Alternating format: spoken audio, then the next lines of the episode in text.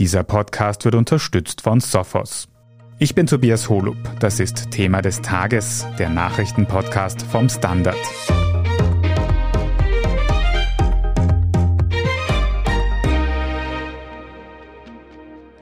Die Volksgruppe der Uiguren in China wird von den Behörden überwacht, eingesperrt und misshandelt.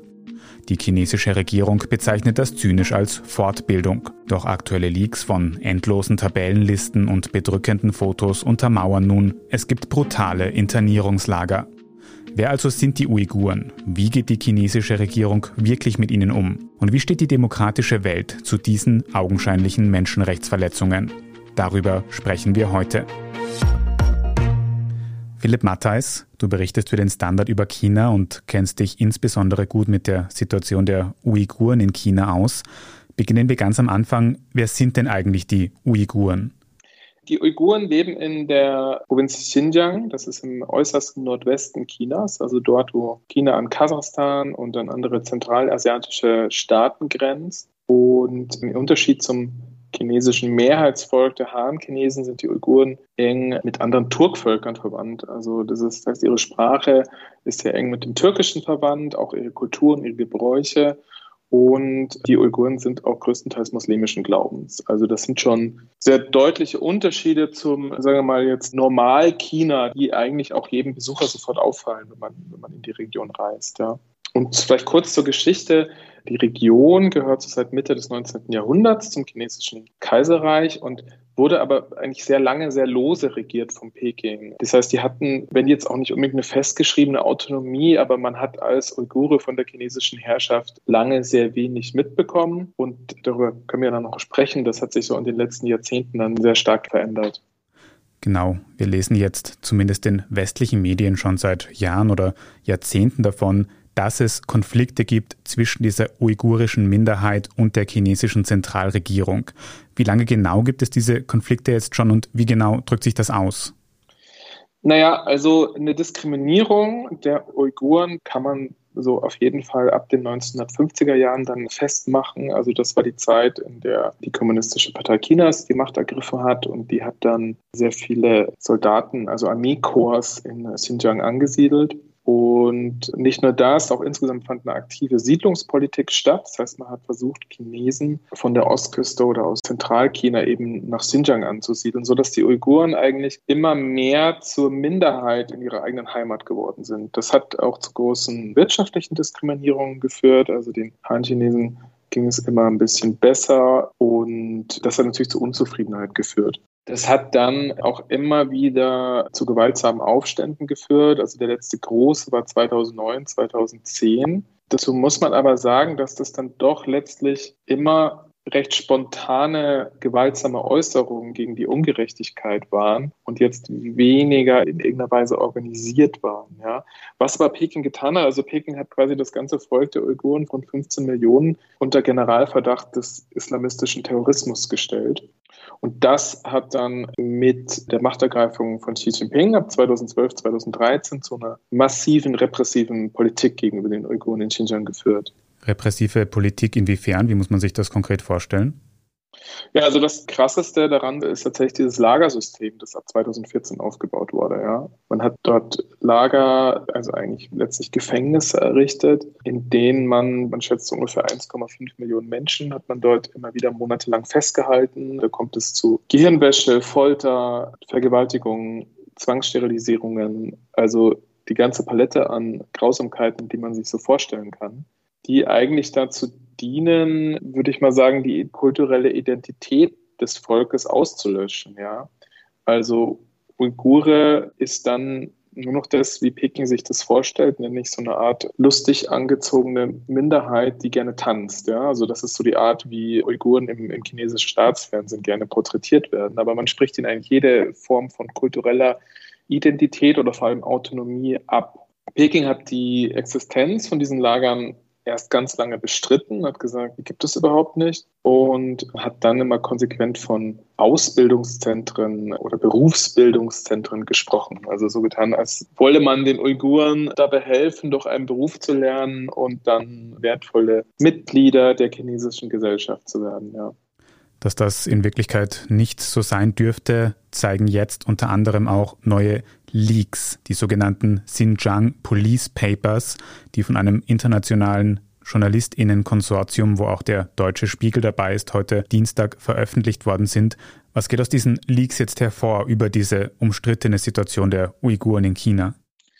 Also die Papers sind wichtig aus verschiedenen Gründen. Die nenne ich gleich. Man muss aber vielleicht auch voranschreiben, die haben jetzt eigentlich nichts kolossal Neues zutage gebracht. Ja.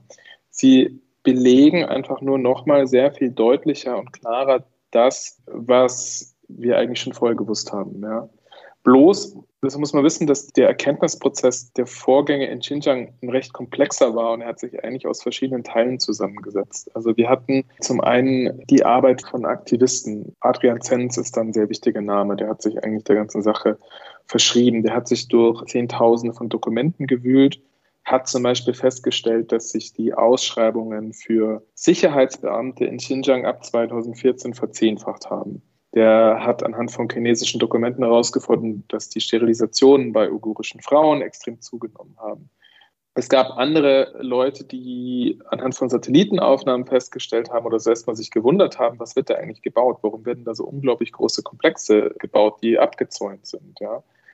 Dann hatten wir Auslandskorrespondenten, die das hautnah erlebt haben, wie die Kontrolle in Xinjiang immer engmaschiger und lückenloser wurde, die gemerkt haben, dass Gespräche mit Uiguren eigentlich unmöglich geworden sind. Und dann haben wir natürlich die Berichte von Überlebenden, also denen erstens die Ausreise gelungen ist und die zweitens den Mut gefunden haben, über ihre Erlebnisse und ihre Erfahrungen zu sprechen. Und aus diesen verschiedenen Teilen konnte man dann so zusammensetzen, was da eigentlich passiert und konnte sich so langsam auch die Monstrosität und das Ausmaß der Menschenrechtsverbrechen dort erschließen. Und was ändern da diese neuen Leaks jetzt am Wissensstand, an der Situation um die Uiguren? Die Police Papers, die jetzt rausgekommen sind, sind, glaube ich, nochmal sehr, sehr wichtig, weil sie einfach das, was Journalisten und Aktivisten schon lange gesagt haben und lange wussten, doch mal sehr deutlich machen. Also einzelnen Fällen werden Namen, Gesichter, Fotos, Haftdauer und so weiter zugeschrieben. Also alles wird nochmal sehr, sehr konkret und damit, glaube ich, nochmal demjenigen, der jetzt sich vielleicht nicht so intensiv mit der Provinz Xinjiang und den Vorkommnissen beschäftigt, nochmal zugänglicher gemacht. Ja. Und zweitens muss man auch wissen, dass sie halt zu einem sehr wichtigen Zeitpunkt kommen. Also gerade jetzt ist die UN-Hochkommissarin Michelle Bachelet, wenn ich es jetzt richtig ausspreche, in Xinjiang unterwegs, um sich dort ein Bild der Menschenrechtsverletzungen zu machen. Und dazu muss man einfach wissen, dass Peking wirklich ein Meister darin ist, den Besuchern so Art Potemschke Dörfer zu zeigen, also denen eine Kulisse vorzuspiegeln und ihnen vorzumachen, es sei alles wunderbar in der Provinz. Ja. Und die große Sorge von vielen Kritikern und Menschenrechtsgruppen war eben, dass die UN-Kommissarin quasi sich um den Finger wickeln lässt und nicht auf die tatsächlichen Verbrechen hinweist. Und ich glaube, das ist durch das Leak jetzt und die Veröffentlichung nochmal wesentlich schwieriger geworden. Also nicht unbedingt neue Erkenntnisse durch die Xinjiang Papers, aber wichtige Beweise zu einem wichtigen Zeitpunkt. Was in diesen Leaks jetzt genau enthalten war, was man auf den dort gelegten Fotos sieht und was das Ganze auch für die Weltgemeinschaft bedeuten könnte, besprechen wir nach einer kurzen Pause. Bleiben Sie dran. Oftmals werden Cyberangriffe heutzutage unter dem Radar der traditionellen IT-Sicherheitslösungen durchgeführt, da nur wenige Organisationen intern die richtigen Tools, Mitarbeiter und Prozesse haben, um sich proaktiv vor solchen Bedrohungen zu schützen, bietet Sophos seinen Managed Threat Response Service, kurz MTR, an. Holen Sie sich jetzt Ihr Threat Hunting Team an Bord. Mehr Infos unter www.sophos.de/mtr. Philipp, schauen wir uns diese Leaks ein bisschen im Detail an. Du hast doch schon angesprochen, dass es da auch Fotos gibt. Was sieht man auf diesen Fotos? Also es sind zweierlei. Einerseits sieht man einfach sehr viele Gesichter von Inhaftierten. Das zeigt auch nochmal, dass Peking keinerlei Hemmungen hat, auch Minderjährige oder sehr, sehr alte Leute dort einzusperren. Ja, also das sind Fotos von ganz klar noch nicht Volljährigen, es sind sehr, sehr alte Leute dabei. Also es geht wirklich in die Breite der gesamten Bevölkerung. Das andere sind halt teilweise leider sehr rabiate Szenen, die wir sonst immer nur aus Schilderungen kannten. Also da geht es um Folter, da geht es um schwere Misshandlungen, es geht um Verhöre. Immer wieder taucht dieser berüchtigte Tiger Chair auf. Das ist so ein Stuhl, wo dann die Leute mehrere Stunden an Händen und Füßen gefesselt ausharren müssen. Und Wie gesagt, es macht eigentlich all das, was wir schon wissen, nochmal drastischer und plastischer. Ja. Weiß man, wie diese Leaks jetzt an die Öffentlichkeit und auch in den Westen gekommen sind? Das war wohl ein Informant oder ein Whistleblower, der die Information Adrian Zenz zugespielt hat. Und der Zenz ist eben so die Hauptanlaufstelle für die Xinjiang-Forschung im Moment. Und Zenz hat sie dann mit einem Konsortium von internationalen Medien geteilt. Also über einen Whistleblower aus dem Umfeld dieser Umerziehungslager augenscheinlich, über diesen deutschen Wissenschaftler Adrian Zenz und dann zu den Journalistinnen und Journalisten, unter anderem vom Spiegel und vielen internationalen Medien. Philipp, wir haben jetzt schon über viele verschiedene Aspekte geredet, aber welchen Gesamteindruck hinterlassen denn jetzt diese Leaks bei dir am Ende des Tages? Ja, also man kann nur immer wieder betonen, das sind Menschenrechtsverbrechen historischen Ausmaßes. Und das ist wirklich unglaublich monströs. Es hört leider auch nicht nur mit den Lagern auf. Also die Leute, die Lagern überleben, finden sich in einem Art gigantischen Freiluftgefängnis wieder. Peking erprobt dort sämtliche Überwachungstechnologie, die später auch noch irgendwo anders Anwendung findet. Also von Gesichtserkennung, Spracherkennung, wirklich die komplette Überwachung. Die Leute sind schwer traumatisiert, die dort rauskommen. In der Diaspora gibt es also Menschen, es gibt Eltern, die seit Jahren nichts mehr von ihren Kindern gehört haben. Es gibt Kinder, die seit Jahren nichts mehr von ihren Eltern gehört haben. Also die Kontaktbeschränkungen sind rigoros und massiv. Und ich glaube schon, dass es extrem wichtig ist, dass die Welt nochmal deutlicher erfährt, was dort eigentlich passiert und mit wem wir da auch immer noch weiter glänzende Geschäfte machen. Ja. Darüber können wir gleich noch kurz reden. Aber Philipp, was für Szenarien siehst du denn, wie es um die Uiguren jetzt weitergehen könnte? Welche Folgen könnten diese Papers wirklich haben, diese Leaks?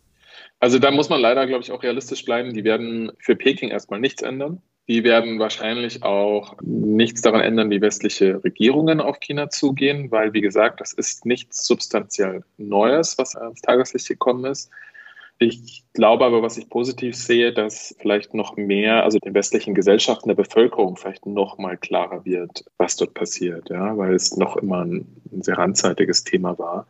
Man braucht auch nicht glauben, dass die chinesische Bevölkerung davon erfährt. Also die Propagandamaschine rollt weiter. Also die meisten Chinesen haben davon noch nie irgendwas gehört. Und wenn sie es hören, dann halten sie es für westliche Propaganda. Also auch da wird sich nichts tun. Das heißt, man muss leider sagen, dass sich jetzt konkret, wird sich durch die Veröffentlichung erstmal gar nichts ändern. Ja. Du hast aber auch schon angesprochen, dass seit dieser Woche die UN-Menschenrechtskommissarin Michelle Bachelet in China ist, um eben die Situation der Uiguren zu untersuchen. Kann denn dieser Besuch vielleicht auch im Licht dieser Leaks irgendwas erreichen?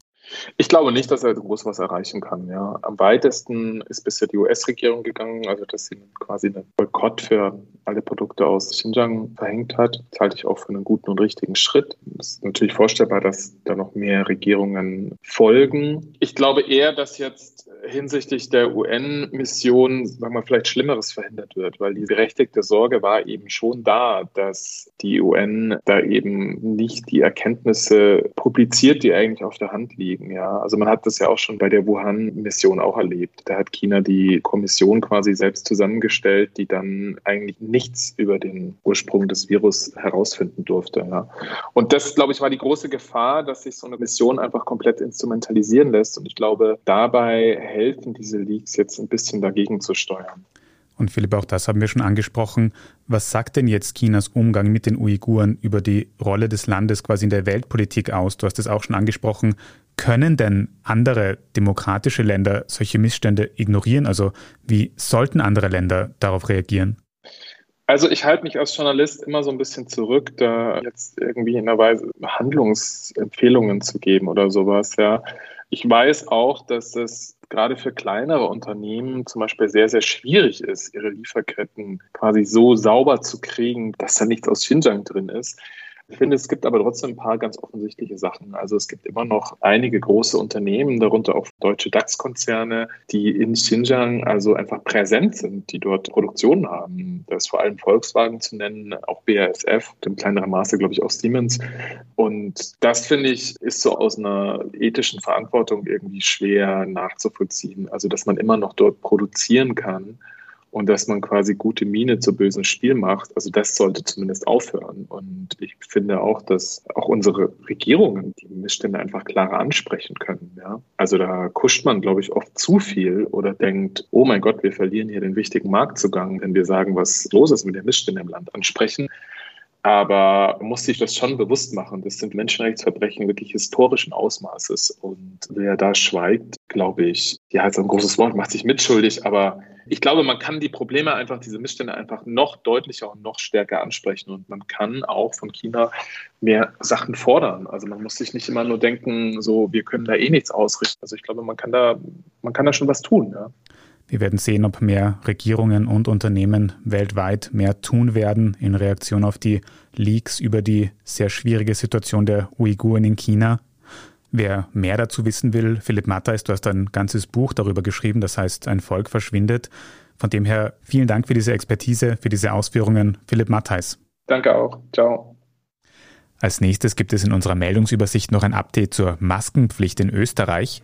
Wenn Sie Thema des Tages in der Zwischenzeit aber unterstützen wollen, dann können Sie das zum Beispiel tun, indem Sie ein Standard-Abo kaufen. Wenn Sie über Apple Podcasts hören, können Sie dort auch ein Premium-Abo abschließen. Vielen Dank für jede Unterstützung.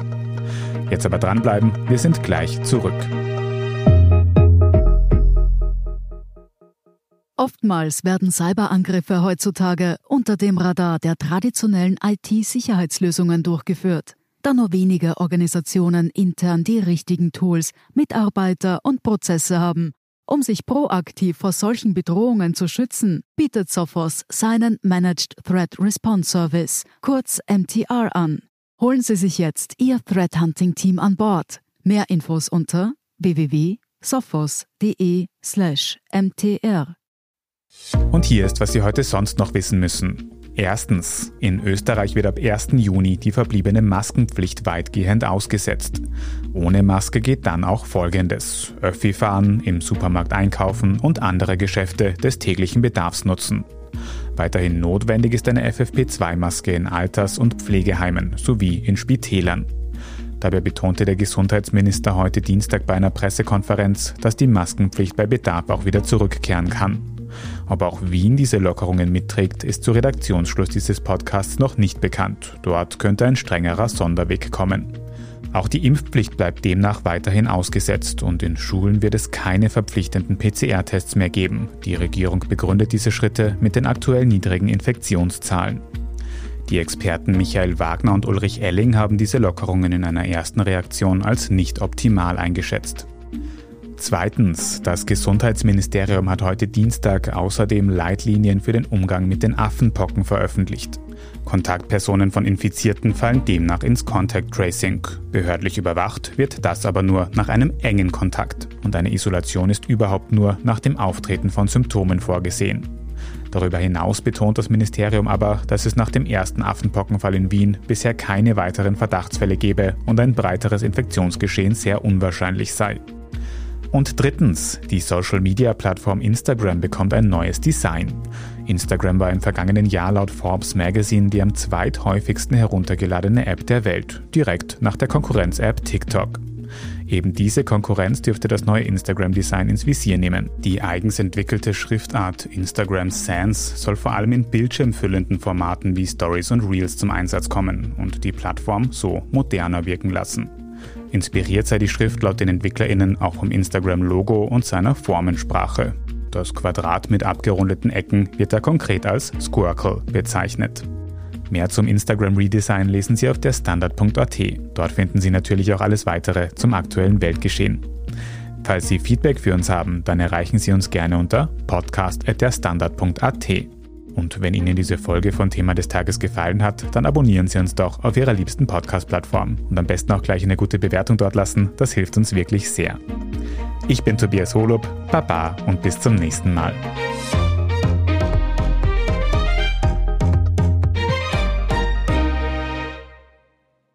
Oftmals werden Cyberangriffe heutzutage unter dem Radar der traditionellen IT-Sicherheitslösungen durchgeführt da nur wenige Organisationen intern die richtigen Tools, Mitarbeiter und Prozesse haben. Um sich proaktiv vor solchen Bedrohungen zu schützen, bietet Sophos seinen Managed Threat Response Service, kurz MTR, an. Holen Sie sich jetzt Ihr Threat Hunting Team an Bord. Mehr Infos unter www.sophos.de/mtr.